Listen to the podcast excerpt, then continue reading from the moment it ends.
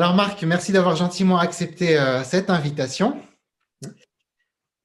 Marc Pernaud, donc je vais commencer par vous présenter euh, et puis euh, vous pourrez réagir ensuite si besoin avant de passer aux cinq questions. Ok. donc Marc, vous êtes pasteur de l'Église protestante de Genève depuis 2018. Vous étiez juste avant pasteur à l'oratoire du Louvre à Paris. Votre premier métier était chef de projet informatique. Bienvenue au club. Euh, et, cette appétence pour l'informatique vous a amené à gérer plusieurs sites web avec euh, beaucoup de contenu théologique, comme par exemple celui d'André Gounel ou d'Olivier Abel. Plus récemment, vous avez créé le site euh, je cherche Dieu.ch, qui est mis à jour très régulièrement avec des contenus théologiques parfois complexes mais expliqués simplement pour qu'ils soient compris du plus grand nombre.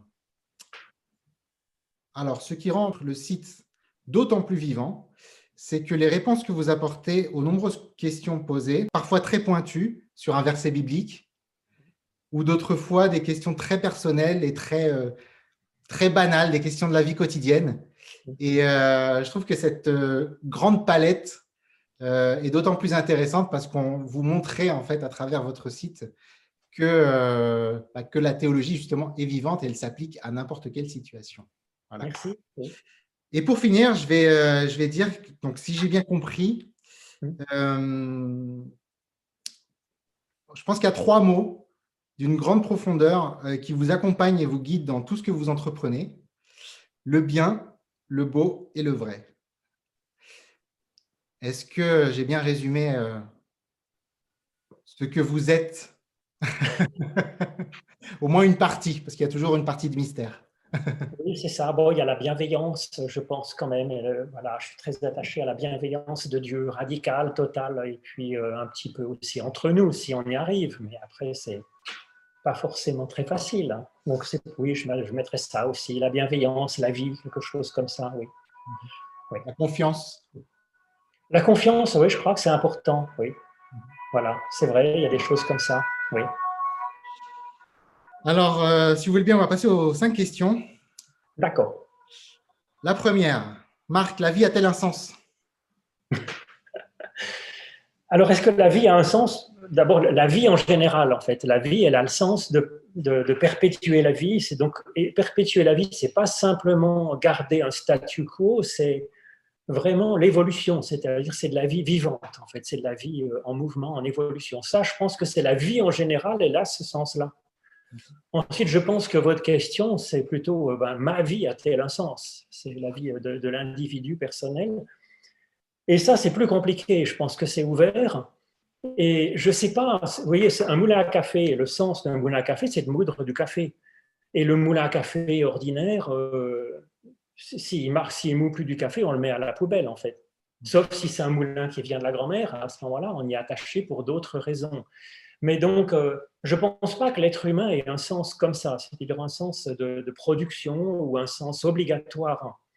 Ça, c'est fondamental, je crois, dans l'Évangile, c'est quand même l'idée de la grâce, c'est-à-dire que la personne individuelle, même non productive, même pauvre, mal fichue, je ne sais quoi, son, être même, sa vie elle-même a un prix infini. Donc, euh, elle n'a pas besoin d'être euh, de produire du beau, euh, du, vrai et, du bien pour que sa vie ait un sens. Sa vie a un sens en soi parce qu'elle est aimée par des personnes qui l'aiment. Mhm. Et donc, je pense que oui, nous pouvons chercher un sens à notre vie, mais c'est vraiment pour la beauté du geste, c'est vraiment par grâce finalement. Et ça, ça me semble important, que le sens, que, le sens soit ouvert. On, voilà, on, on, reçoit la vie comme ça, on est aimé par des gens qui nous aiment, ça peut nous donner envie de se dire, ben voilà, peut-être alors j'ai quelque chose de quand même de, merveilleux, un petit peu, ou de pas trop mal, eh ben, c'est quelque chose de merveilleux, pas trop mal. Bah, ça peut être une bonne idée euh, bah, d'essayer d'embellir le monde aussi autour de moi. Je pense que c'est ça, c'est un, plutôt notre vie mérite qu'on lui cherche un sens. Mais c'est ouvert, c'est pas obligatoire, c'est purement par grâce. Et ça, je crois que c'est quelque chose qui est assez particulier, j'allais dire, à l'Évangile, il y a beaucoup de religions ou, euh, ou de philosophies où il y a l'idée d'être euh, d'être à la hauteur, hein, de d'être voilà de, de, trouver un sens à sa vie. nous, c'est plus, plus ouvert, plus joyeux que ça, finalement. Oui, ça, pourrait être, ça peut être sympa de dire qu'est-ce que je peux apporter au monde autour de moi pour que ben, faire avancer le, le schmilblick, en fait, c'est ça. C'est intéressant parce que et, on comprend, euh, je pense qu'on comprend d'autant mieux quand on est parent. Mmh. Euh, par exemple, je vois avec mes enfants, je me dis, euh, c'est vrai que quand ils sont bébés, quel sens a leur vie quelque part? Si ce n'est que si ce n'est d'être aimé et d'être d'être là parce qu'ils sont aimés en fait. Oui, alors le bébé encore, on peut dire, il y a le bénéfice du doute en se disant, ben, peut-être qu'il va devenir grand et quelqu'un de génial. On espère peut-être un petit peu quand on est parent. Mais bon, moi, j'ai, à travers l'accompagnement qu'un pasteur a l'occasion de donner à des familles, j'ai vu des, obsèques, malheureusement, d'enfants handicapés. Et par exemple, des parents ont deux, trois enfants. Par exemple, il y en a un qui était handicapé, mais des fois lourdement, là, effectivement, euh, à l'état de, de, bébé, c'est-à-dire pas capable de vraiment d'échange. Mais dans les obsèques de cet enfant, il l'aime il manifestement autant que les autres enfants. Et les frères et sœurs, ils aiment beaucoup leurs frères, leurs sœurs handicapés, alors que c'est pas facile. Et donc ça, je crois que dans ces limites, on, voit bien qu'effectivement, l'amour, euh, la, bienveillance, la grâce, en fait, on dit dans notre patois théologique, est quelque chose qui est vraiment fondamental. Et qui Ensuite, on sait bien, Il n'y a pas d'utilité dans tout ça. Il n'y a pas de notion d'utile. C'est facultatif. C'est un plus. Mais je crois que c'est bien quand c'est comme ça, qu'effectivement, le bien, le, ce qu'on peut apporter, rayonner, euh, ça soit vraiment pour la beauté du geste. D'ailleurs, quand on voit être parent, c'est quand même un sacré sacerdoce. Hein. À, quoi ça, à quoi ça sert?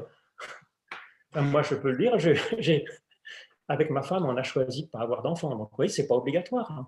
On peut avoir d'autres projets, d'autres façons de rayonner euh, dans la vie. Mais vous enfantez autrement. C'est une question qui est ouverte et je pense que c'est formidable que ça soit ouvert, que ça ne soit pas sous la pression de devoir euh, trouver un sens, faire des belles choses, etc. C'est génial quand c'est fait d'une manière euh, euh, gracieuse. Voilà. On va rester sur ce très bel adjectif. On passe à la deuxième question. Oui. Dieu pour vous, c'est? Alors, c'est une question intéressante. Voilà. Euh, alors, euh, d'abord, est-ce que c'est un être qui est en train de créer l'univers, une source d'évolution et de vie? En tant que scientifique et un peu philosophe, moi, je dirais que c'est plausible, qu'il existe quelque chose en dehors simplement de l'univers matériel qui a participé à l'évolution de la vie, l'évolution de l'univers et le fait qu'il y ait quelque chose plutôt que rien ou plutôt que le chaos. Je le pense, par exemple, euh, un exemple que je donne souvent dans ce cas-là, c'est par exemple, on peut voir une, euh, dans la nature, par exemple, dans le coin d'une forêt, une cabane de sorte de, maison de bûcheron euh, à moitié délabrée, peut-être. Bon. Peut-être que ça s'est construit par hasard. Ça peut être simplement des branches qui sont tombées bien dans l'ordre pour faire la cabane de bûcheron. Bon, cela dit, s'il y a un toit avec des tuiles, s'il y a des, poutres aux fenêtres et des volets, on peut quand même supposer que quelqu'un l'a construite. Mais ce n'est pas ah. certain, certain. Je suis en train de construire une aire de jeu pour, euh, pour, euh, pour mes filles et je peux vous dire que rien n'est le fruit du hasard dans l'histoire. Hein. Tout est un gros effort. gros effort. Oui, mais là, si on vous voit en train de construire, on peut dire oui, il y a un bonhomme qui est en train de construire. Mais si on voit quelque chose qui est déjà construit, ou par exemple, une, il y a des huttes de, des huttes de bergers, par exemple, dans la Drôme, qui est entièrement en pierre. On peut dire, ben, les pierres sont tombées comme ça. C'est pas impossible. Il est quand même plus plausible d'imaginer que quelqu'un les a posées en forme de cabane. Bon, après, je sais pas. Donc moi, en voyant le monde tel qu'il est, euh, bon, c'est pas parfait. Il y a des moustiques, on a des fois un peu mal aux dents, il y a des cochonneries de virus qui traînent, mais globalement, quand même, ça peut laisser admiratif. Et donc, moi, il me semble assez plausible qu'il y a eu quelque chose qui a participé à cette mise en ordre, qui est en train de participer à cette mise en ordre. Cela dit, je n'y mettrai pas ma main à couper parce que c'est plus, je dirais que c'est l'hypothèse la plus raisonnable, la plus vraisemblable. Mais ce n'est pas une certitude. Et ce n'est pas si grave. Il y a un deuxième Dieu, c'est le Dieu de la mystique. C'est-à-dire qu'il y a énormément de gens partout dans le monde depuis 50 000, 100 000 ans, je ne sais pas, qui, sentent qu'il y a dans l'invisible quelque chose qui participe à la beauté de la vie et qui, qui nous tire vers le haut. Peut-être que c'est une idée qu'on se fait, un film que se font certaines personnes. Donc je dirais que quand même, il y a quelque chose là de vrai quand même dans l'expérience mystique qui est dans tous les peuples, mais qui n'est pas universelle. Il y a des gens qui ressentent rien. Bon, mais ça, on pourrait dire, est-ce que la beauté existe? Ben, On peut toujours discuter, c'est discutable. Donc là, je dirais que c'est la même chose. Il y a cette expérience intéressante qui, visiblement, euh, objectivement, apporte quelque chose aux personnes qui vivent ça, mais on ne peut pas non plus trouver là une, certitude de l'existence de ce Dieu, mais c'est quand même une dimension du divin, je dire, cette transcendance, cette mystique. Alors il y a un troisième Dieu qui, à mon avis, lui, existe certainement, qu'on le sache ou non et qu'on le veuille ou non, c'est le Dieu qui est l'idéal de la vie de quelqu'un, c'est-à-dire le, bien ultime, le beau ultime, le vrai ultime, euh, ce qui, ou plutôt ce qui, pour moi, est source de vie meilleure, de vie grandissante, de vie, tu dirais, qui mérite de vivre. Voilà. Alors ça, en fait, c'est le Dieu de la personne c'est une définition de Dieu. Alors on n'est pas forcé de l'appeler Dieu, mais c'est exactement euh, la fonction de Dieu. Pourquoi? Parce que l'idée du bien, du beau, du vrai, du juste ultime, de ce qui pour moi est plus important que tout dans ma vie, en fait, ça me crée, c'est-à-dire ça me fabrique à l'image de, de cet idéal que j'ai. Donc c'est un Dieu créateur en fait, c'est un Dieu créateur de ma vie, de mon cheminement de vie, de la manière dont je vais me comporter. Et pour moi, c'est tout à fait un Dieu créateur, c'est tout à fait un Dieu de la mystique, c'est-à-dire quand je fais, je réfléchis un peu, bon, mais qu'est-ce que j'ai fait dans ma journée? Est-ce que je suis content de l'année que j'ai vécue? C'est déjà de la prière. Quand euh, je me dis, euh, tiens, Aujourd'hui, euh, je suis vraiment reconnaissant d'avoir vécu ça. Bah, c'est de la prière de louange, en fait. C'est de la prière de reconnaissance. Euh, quand euh, je réfléchis, bon, qu'est-ce que j'aimerais être? Qu'est-ce que j'aimerais faire? Qu'est-ce qui est pour moi prioritaire? Qu'est-ce que je veux transmettre à mes enfants comme vraiment chose importante? Comment j'aimerais que mes enfants évoluent? Mais ça, c'est de la théologie, en fait. C'est-à-dire que j'ai une réflexion construite de ce qui est le bien, le beau, le juste ultime, et j'essaye de donner, par exemple, à mes enfants, ou j'essaye moi de mettre, euh, de me connecter à ce qui, pour moi, est source de d'évolution, euh, source d'épanouissement, c'est tout à fait une connexion, une foi en un Dieu. Donc ce Dieu-là, il existe qu'on le veuille ou qu'on le veuille pas, en fait. Qu'on l'appelle Dieu ou qu'on l'appelle pas Dieu. Mhm. Et du coup, je crois que c'est extraordinairement important de faire de la théologie, en fait. Parce que on réfléchit, on est un peu, on élabore ce qui va euh, nous déterminer, nous donner, voilà, ce qui va évoluer. Voilà, on, prend vraiment en main notre, notre devenir. Et ça, c'est extraordinairement important, parce que sinon, on se laisse simplement balloter par le désir de l'instant ou par, euh, par euh, je sais pas moi, par le, par les autres, l'ambiance du temps, par le, le vent qui souffle. Voilà. Donc ça, ce Dieu-là, il existe de toute façon. Et c'est vrai que ça, j'y suis très attaché parce que du coup, on peut déjà partir de ça. Si ensuite ça débouche sur une expérience mystique pour un certain nombre de gens, mais je leur dirais tant mieux pour vous, parce que c'est des expériences qui sont fortes et qui sont porteuses. Mais en même temps, s'il n'y a que la mystique, le danger, c'est de se laisser emporter par l'émotion. C'est bien qu'il y ait à la fois la mystique et, et, l'élaboration théologique, philosophique, hein, euh, connaissance de soi-même, de ce qui fait en nous. C'est le cœur et la, le cœur et la tête, quoi.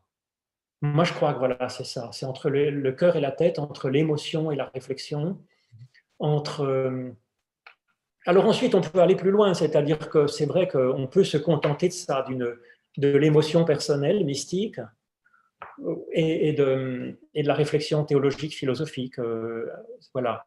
Mais bon, on n'est pas non plus, euh, on n'est pas non plus, euh, je dirais, 100% pur euh, génial. Et c'est quand même sympa que d'autres avant aient inventé la roue et le Wi-Fi, par exemple. Mm-hmm. Donc on peut se dire, qu'est-ce qu'ont pensé les autres avant? Et bah, eux en prendre et en laisser, se dire, bah oui, tiens, ça, ça me, ça fait un peu écho moi. Donc, et c'est à ça que sert finalement le fait d'avoir un peu une religion, de lire la Bible. De, c'est pas pour, c'est pas pour y adhérer mais c'est comme une nourriture qui me permet de bénéficier de, de combien? De 4000 ans d'expérience, en fait. Hein. Et peut-être plus avant, qui s'était transmis oralement, mais en tout cas 3-4 000 ans de réflexion sur, sur cela. Vous faites, euh, vous faites souvent le parallèle entre le, culte du, du, dimanche et la salle de gym, je crois.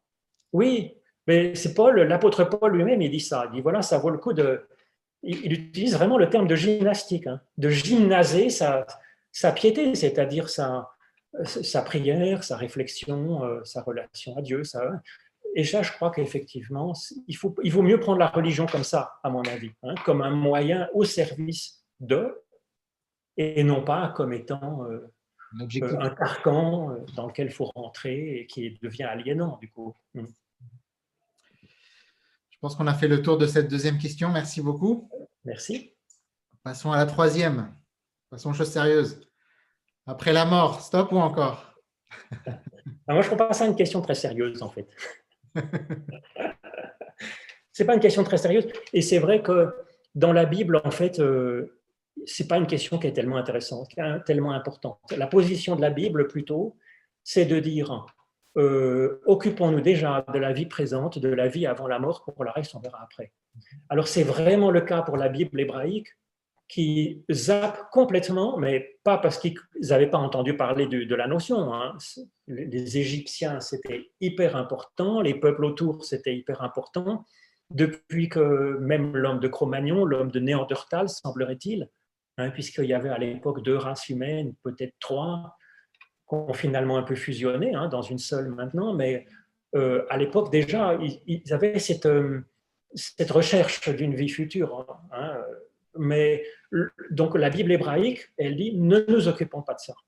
Et l'évangile, il est, je trouve que la position est plus intéressante, hein, celle de Jésus. Il dit bon, écoutez, faites confiance, mais c'est pas très important parce que c'est plutôt important d'être vivant maintenant et ce qui est vraiment vivant maintenant, ben, ça restera vivant après, ben, donc on verra.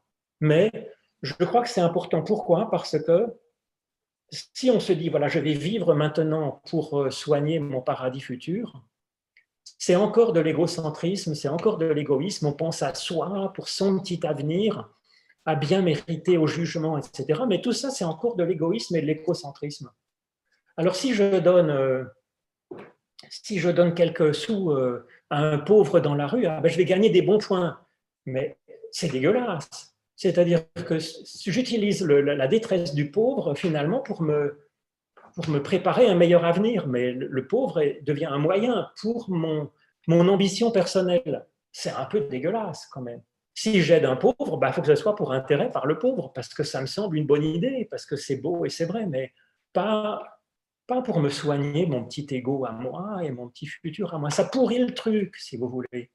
Alors bon, tant mieux pour le pauvre qui va manger un sandwich ce jour-là, hein. c'est pas tout perdu, mais c'est quand même euh, mal fichu, je trouve. Voilà. Donc, euh, est-ce qu'il y a une vie future? Moi, je dirais c'est plutôt plausible, mais on verra bien. Et puis, il vaut mieux pas trop y penser. Il ne faut, faut, faut, pas se concentrer là-dessus. C'est pas la question du jour, j'allais dire. Voilà. Vous parliez de, vous parliez d'égoïsme, mais par exemple, euh, bah, vous, vous, avez une épouse que vous aimez. Hum. Euh, j'imagine que vous espérez que cet amour perdure euh, le plus possible, voire au-delà de la mort. Et ça, c'est pas d'égoïsme, non?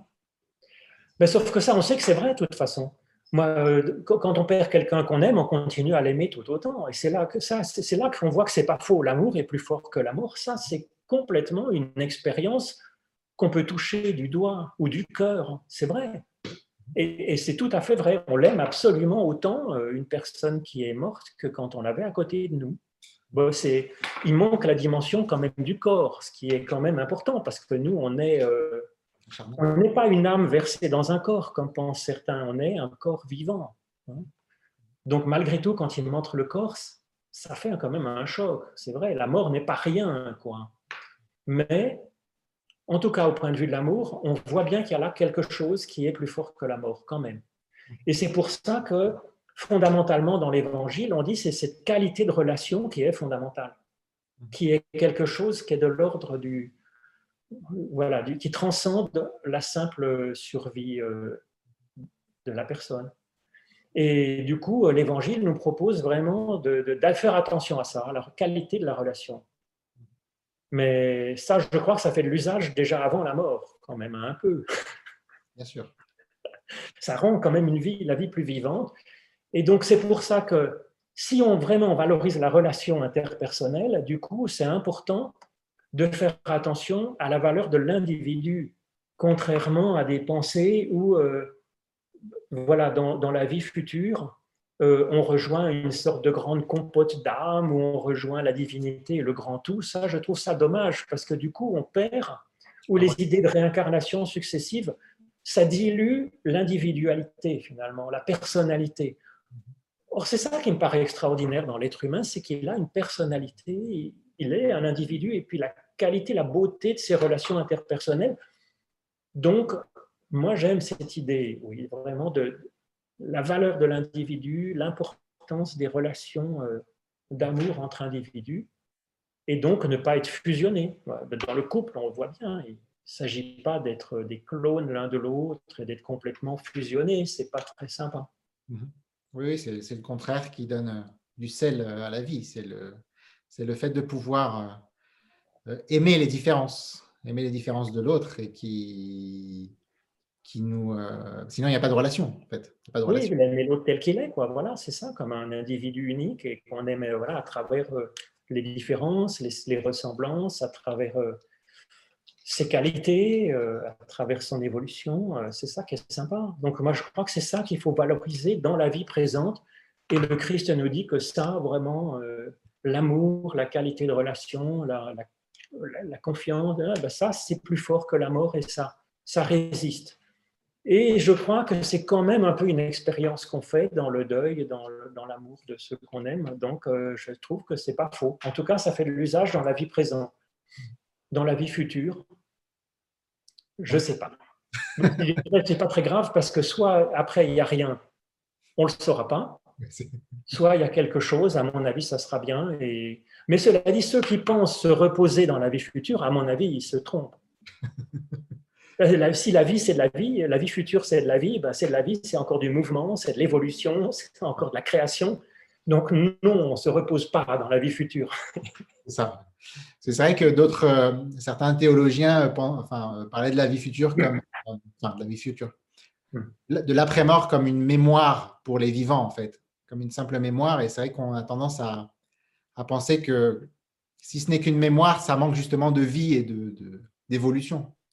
Moi, je trouve un peu, oui, oui. la vie, c'est la vie. La vie, c'est de l'évolution, c'est du mouvement, c'est de la création. Euh, je crois que c'est ça, la vie. Je parlais du sens de la vie au début, c'est ça. Donc, s'il y a une vie après, euh, après la mort biologique, à mon avis, c'est vivant. Merci Marc. Passons à la quatrième question. Un personnage spirituel qui vous a marqué? Bon, alors je dirais quand même Jésus de Nazareth, quand même. Ah, ça m'étonne, ça. Donc c'est vrai que moi je le prendrais comme ça. Je ne le prendrais pas comme Dieu.